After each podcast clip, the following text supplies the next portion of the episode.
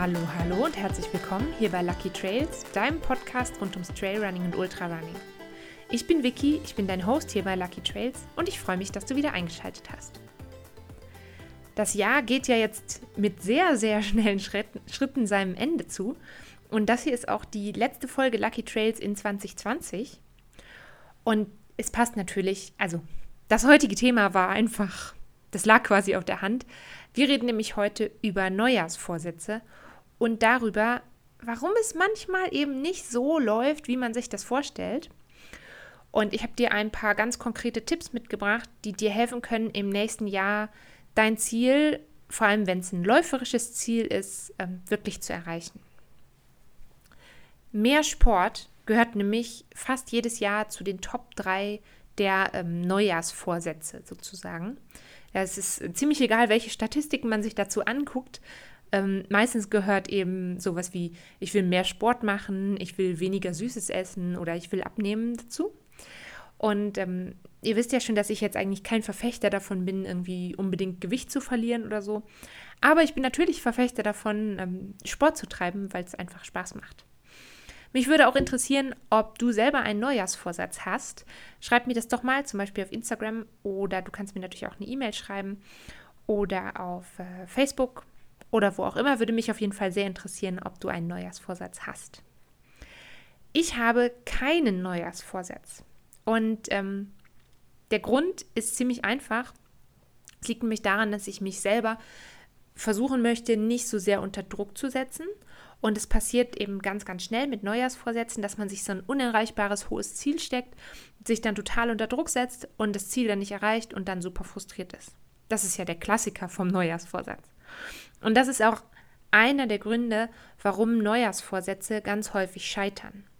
Weil die nämlich oft total unrealistisch sind.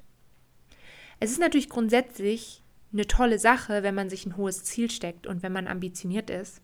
Und es kann dich auch total motivieren und am Ende erreichst du vielleicht was, von dem du vor einiger Zeit vielleicht gedacht hättest, dass du das auf keinen Fall schaffen kannst.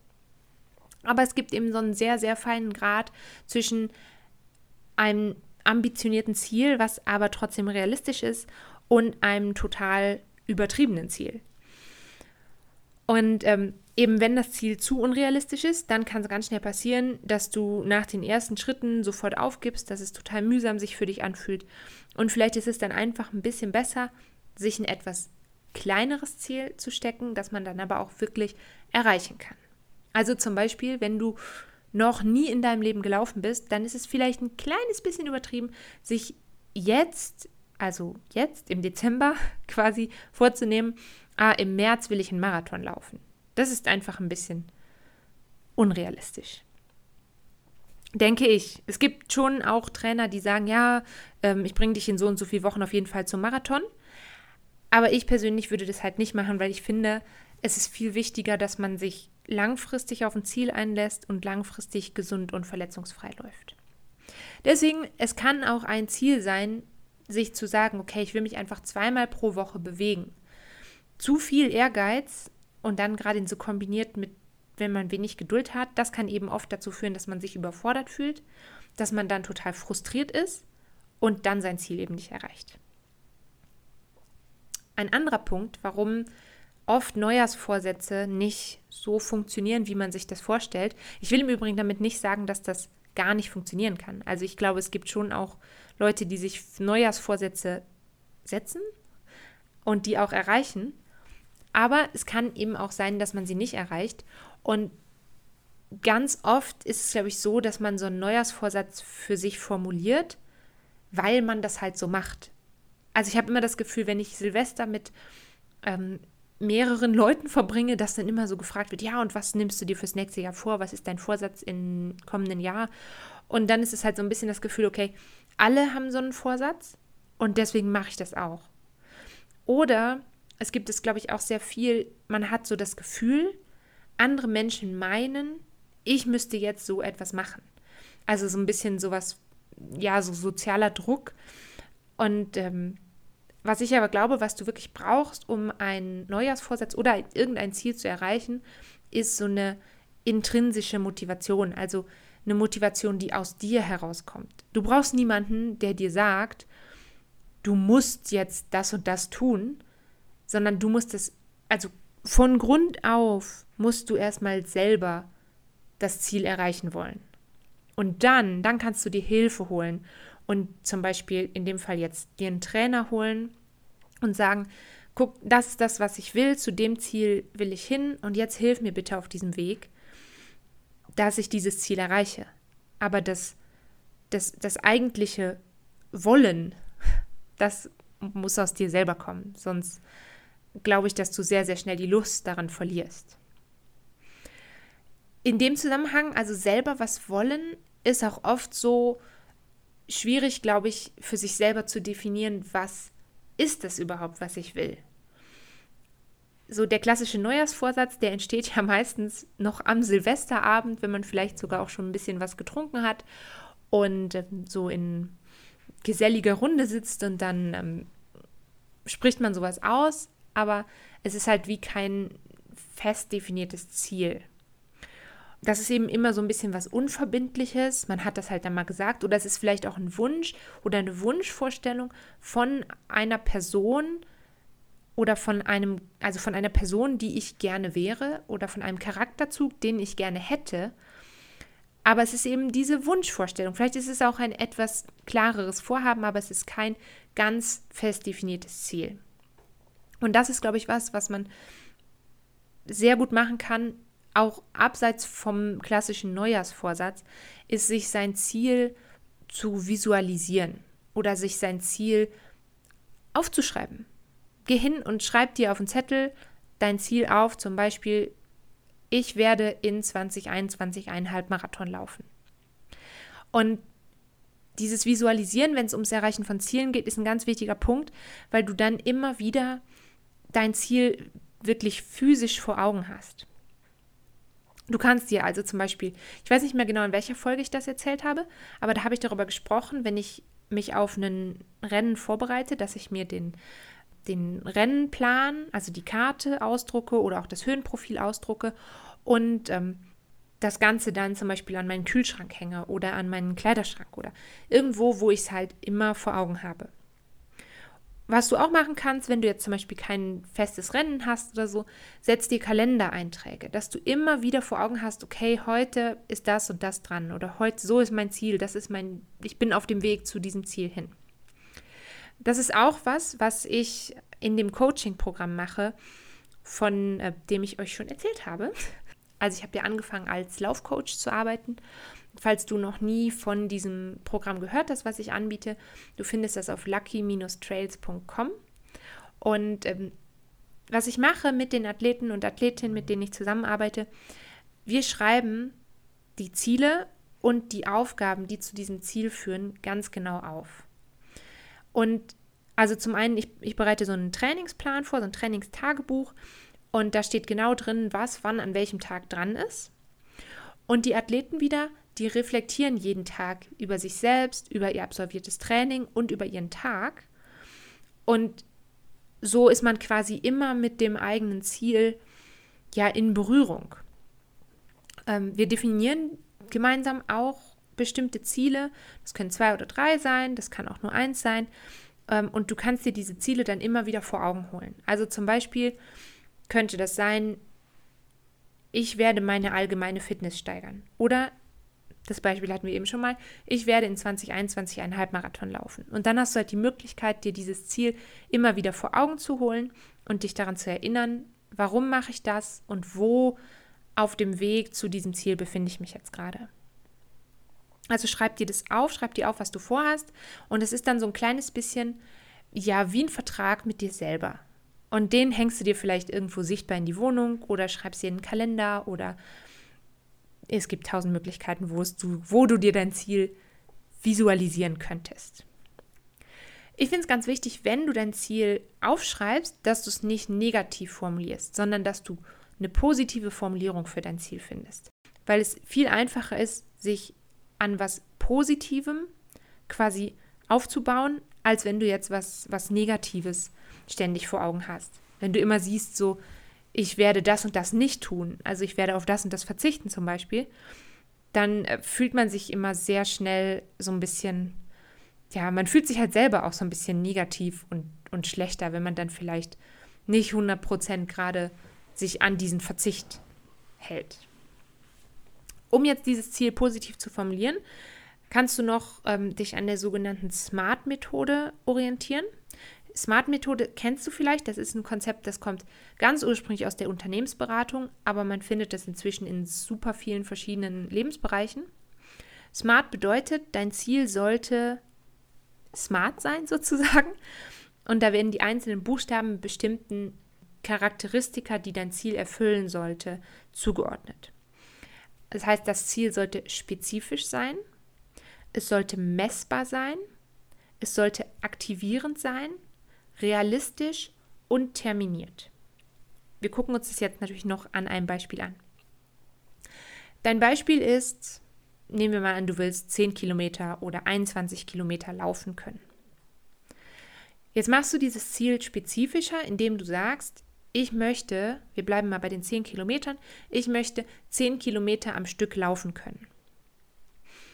Dadurch ist das Ziel eben zum einen spezifisch, du möchtest das am Stück laufen können und 10 Kilometer ist auch eine ganz klar messbare Zahl. Das ist ein messbares Ziel. Du kannst dir auch sagen, ich möchte 60 Minuten am Stück laufen können oder 90 Minuten oder 100 Kilometer. Aber in dem Fall, in dem Beispiel jetzt, 10 Kilometer sind halt einfach 10 Kilometer.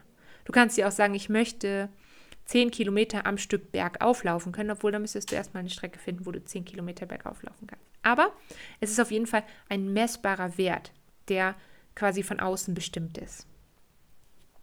Dann muss dieses Ziel natürlich aktivierend sein. Aktivierend finde ich ist so das, das Komischste oder klingt am komischsten aus dieser Smart-Methode.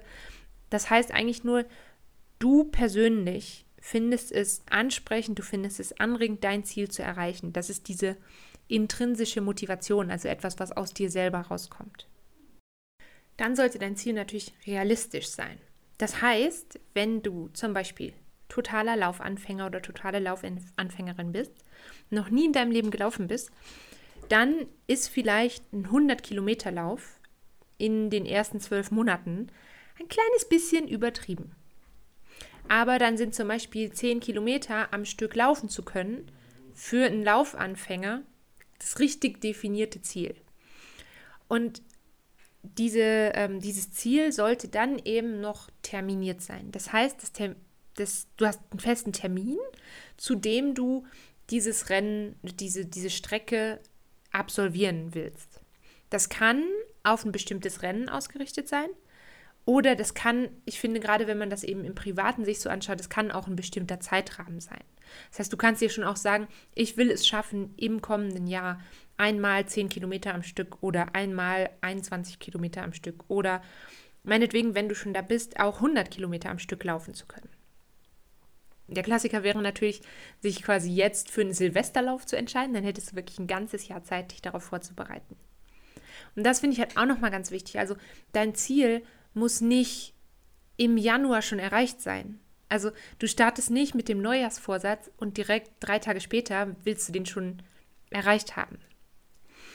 Im Übrigen finde ich, braucht es auch eigentlich den Neujahrstag nicht, um ein neues Ziel zu definieren. Theoretisch kannst du an jedem Tag in deinem Leben eine Entscheidung treffen für oder gegen eine bestimmte Entwicklung. Aber dieser Jahreswechsel ist natürlich für viele Menschen so ein, oft so eine Art, ich sag mal, Neuanfang. Und ich persönlich glaube, dass es daran liegt, dass an den Feiertagen haben die meisten Leute sehr viel Zeit zum Nachdenken, zum Reflektieren. Man kommt natürlich auch über diese ganzen Jahresrückblickgeschichten immer so ein bisschen dazu zu gucken, okay, was habe ich eigentlich dieses Jahr gemacht? Und noch viel wichtiger, unser Alltag, wie wir den quasi das ganze Jahr überleben, der wird so ein bisschen aufgebrochen. Und dann kommen wir eben auf spannende Gedanken oder auf verrückte Ideen und wir kommen vielleicht auch auf Gedanken oder auf den Gedanken, dass man was verändern möchte. Aber man darf halt nicht vergessen, Veränderung braucht Zeit. Und um neue Routinen, also zum Beispiel regelmäßig laufen zu gehen, quasi in den Alltag zu integrieren, das braucht einfach eine lange, lange Zeit, bis diese neuen Routinen wirklich drin sind. Da gibt es jetzt unfassbar viele Ansätze, dass man sagt, okay, du musst etwas 30 Tage am Stück gemacht haben, damit das eine Routine wird. Oder du musst etwas so und so viele Stunden lang gemacht haben, damit du dich da in einer Routine wiederfindest. Oder du musst etwas über vier Monate gemacht haben. Ne? Das kann so und so sein. Ähm, wie es auch für dich passt, wann es eine Routine wird. Aber du musst halt einfach daran denken, dass eine Gewohnheit, die du vielleicht über Jahre gefestigt hast, sich nicht in drei, vier, fünf Tagen in Luft auflöst. Da vielleicht so als Beispiel, ich gehe zum Beispiel bei mir immer ins selbe Café. Und ich bestelle dort auch fast immer genau dasselbe. Einfach weil ich nicht darüber nachdenken muss und weil ich weiß, dass das, was ich dann bestelle, mir schmeckt und dem entspricht, was ich dann möchte. Anderes Beispiel, du fährst jeden Tag genau denselben Weg zur Arbeit. Mit dem Fahrrad, mit dem Auto oder meinetwegen du gehst zu Fuß, obwohl du vielleicht auch einen anderen Weg nehmen könntest. Aber wir Menschen, wir mögen Routinen. Du kannst dann quasi so bestimmte Abläufe einfach abspulen, einfach machen und dein Gehirn muss in dieser Zeit weniger arbeiten. Und darum hast du dann Kapazität für andere Dinge. Deswegen stehen wir auf Routinen. Und es ist eben sehr, sehr schwierig und kostet erstmal viel mentalen Aufwand und Geduld und vielleicht auch körperliche Anstrengung, um in so eine neue Gewohnheit zu kommen. Aber wenn du das dann geschafft hast und diese neue Gewohnheit so tief drin ist, dann wirst du halt auch merken, dass die sich auch, ja, dass die dich quasi auch über Zeiten trägt, wo es dir vielleicht sonst schon schwieriger fallen würde, zum Beispiel laufen zu gehen. Bei mir ist es vielleicht nochmal so ein Beispiel aus meinem Leben quasi. Ähm, bei mir ist es so, ich habe einen sehr klar strukturierten Ablauf, wann ich laufen gehe. Also zum Beispiel, ich habe montags und freitags Ruhetag, das ist so, die sind feste Ruhetage. Ähm, ich gehe dienstags und donnerstags habe ich meistens einfachere Läufe und mittwochs weiß ich, okay, mittwochs ist mein hartes Training. Da mache ich meine Intervalle, meine Hillstrides, was auch immer. Und samstags und sonntags mache ich meine langen Läufe. So, das ist so fest in meinem Kopf. Und dass ich das sogar auch jetzt hier in den Ferien, ich bin ja gerade im Urlaub und in den Ferien trotzdem auch so mache. Also zum Beispiel der Montag in den Ferien, da versuche ich wirklich trotzdem quasi einen Ruhetag zu machen. Obwohl es natürlich verlockend ist, jetzt zum Beispiel rauszugehen und langlaufen zu gehen oder Skifahren zu gehen oder eine große Runde wandern zu gehen, versuche ich aber trotzdem da diesen Ruhetag drin zu behalten. Und ich merke, dass mich das, mich das quasi entspannt. Und deswegen ist mein Tipp jetzt für deinen Neujahrsvorsatz oder für jedes andere Ziel, das du dir jetzt setzen willst, das du dir im Laufe des kommenden Jahres setzen willst oder dir vielleicht auch schon gesetzt hast. Dieser Tipp ist ganz einfach. Nimm dir nicht zu viel vor, setz dir aber ein ambitioniertes, aber trotzdem realistisches Ziel und dann machst du viele kleine Schritte hin zu diesem großen Ziel. Eins nach dem anderen, nicht übertreiben. Falls du natürlich Lust hast, das ähm, zusammen mit mir zu machen, wenn das ein läuferisches Ziel ist, dann freue ich mich sehr, wenn du einfach weiter dran bleibst beim Podcast hören. Und wenn du noch mehr haben möchtest, sozusagen, dann ähm, kannst du natürlich sehr, sehr gerne in mein Coaching-Angebot reinschauen. Da mache ich noch mal ein bisschen Eigenwerbung. Keine Verpflichtung natürlich, aber schau doch mal vorbei auf lucky-trails.com. Da steht noch mal genau was ähm, zur Philosophie von meinem Coaching-Angebot und natürlich auch was zum Preis davon. Und natürlich gibt es zum Jahresende auch einen Trail-Tipp. Und da freue ich mich besonders, denn der Trail-Tipp kommt heute von einer Hörerin und zwar von der Nadja. Nadja und ihre Schnauzerdame findet ihr auf Instagram unter chaoscrew.ad.trail. Und sie hat uns eine Route geschickt, die verläuft auf knapp 9 Kilometer rund um das Örtchen Gernrode im Harz. Ich war da noch nie, aber die Nadja hat mir netterweise genau aufgeschrieben, wie man laufen muss und sie hat auch eine Route zur Verfügung gestellt und die Route findest du natürlich auf Komoot in ähm, meinem Profil Lucky Trails oder natürlich ähm, auch wieder auf meiner Webseite. Da habe ich dir unten in der Infobox den Trail-Tipp nochmal verlinkt. Los geht's also Richtung äh, rund um Gernrode und es geht ähm, los oberhalb vom Ort Gernrode am Stubenberg. Da gibt es an der Einfahrt zum Hotel anscheinend ein paar Parkplätze. Falls es da voll ist, kannst du auch ein bisschen später in den Trail einsteigen und zwar im Haferfeld. Wir gehen jetzt mal vom Start am Hotel aus. Links neben der Einfahrt geht ein Forstweg, etwa 100 Meter rein und dann geht es links bergauf.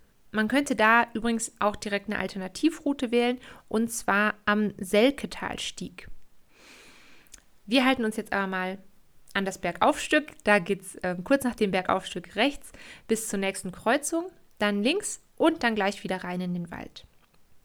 Und von hier folgt der Weg jetzt nach Haferfeld. Auch in Haferfeld war ich noch nie, aber mir wurde schon versichert, also es handelt sich anscheinend um so circa drei bis fünf Häuser an der Bundesstraße, also ein sehr, sehr kleines Örtchen.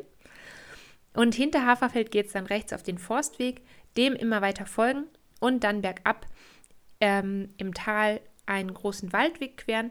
Auf der anderen Seite geht es dann direkt wieder bergauf. An der kommenden Kreuzung findest du dann eine kleine Schutzhütte. Also falls es zum Beispiel total regnet oder du ein Picknick einbauen willst, kannst du das da machen. Jetzt noch zweimal rechts halten und dann bist du am höchsten Punkt dieser Route. Jetzt geht es also immer leicht bergab und du erreichst dann wieder eine Kreuzung da rechts und dann wieder rechts. Es gibt sehr, sehr viele Kreuzungen offensichtlich in, rund um Gernrode. Da geht es auf jeden Fall weiter runter ins Tal. Dann nochmal über die Brücke und dann sehr steil bergauf. Und Achtung, die Nadja hat mir geschrieben, dass das Ganze, wo man da steil bergauf geht, eher so ein bisschen aussieht wie eine Wildrutsche. Aber es ist der offizielle Weg. Und da müsst ihr auch aufpassen, im GPS-Track, den ich hochgeladen habe, ist das vielleicht nicht ganz korrekt. Es geht wirklich ganz, ganz steil rauf. Und oben gibt es dann zur Belohnung einen Stempel der Harzer Wandernadel. Also ist auch für Wanderer geeignet, die Runde. Und zum Abschluss nochmal rechts und dann kommt man schon wieder an der ersten Kreuzung nach dem Start an. Und jetzt geht es nochmal ähm, ein bisschen links halten und da muss man aufpassen, dass man den Einstieg in den Trail zurück zum Ausgangspunkt nicht verpasst.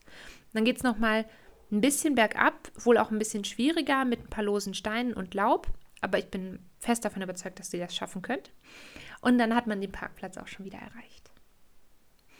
Ich freue mich sehr, dass äh, Nadja uns den Trail-Tipp zur Verfügung gestellt hat.